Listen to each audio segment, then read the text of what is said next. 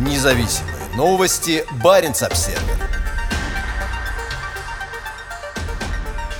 Семь западных стран возобновят работу в Арктическом совете в ограниченном режиме.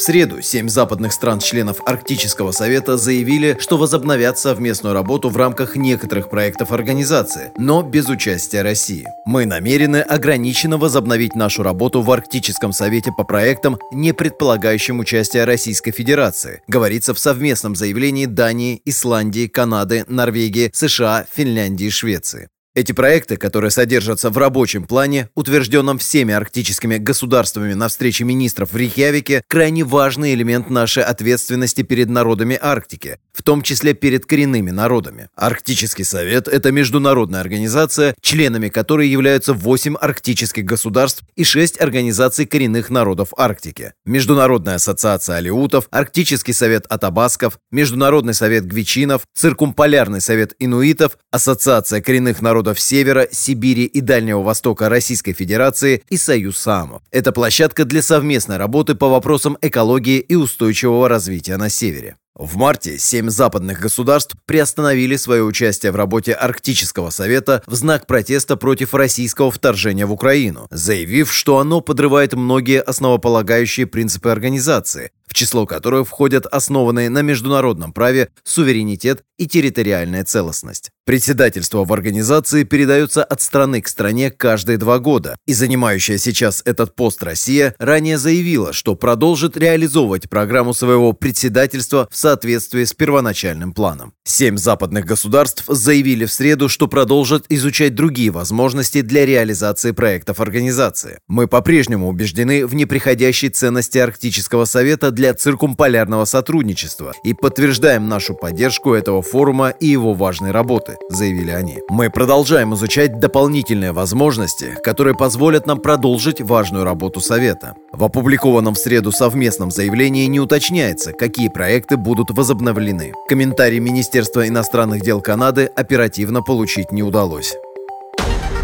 Независимые новости. Барин обседный.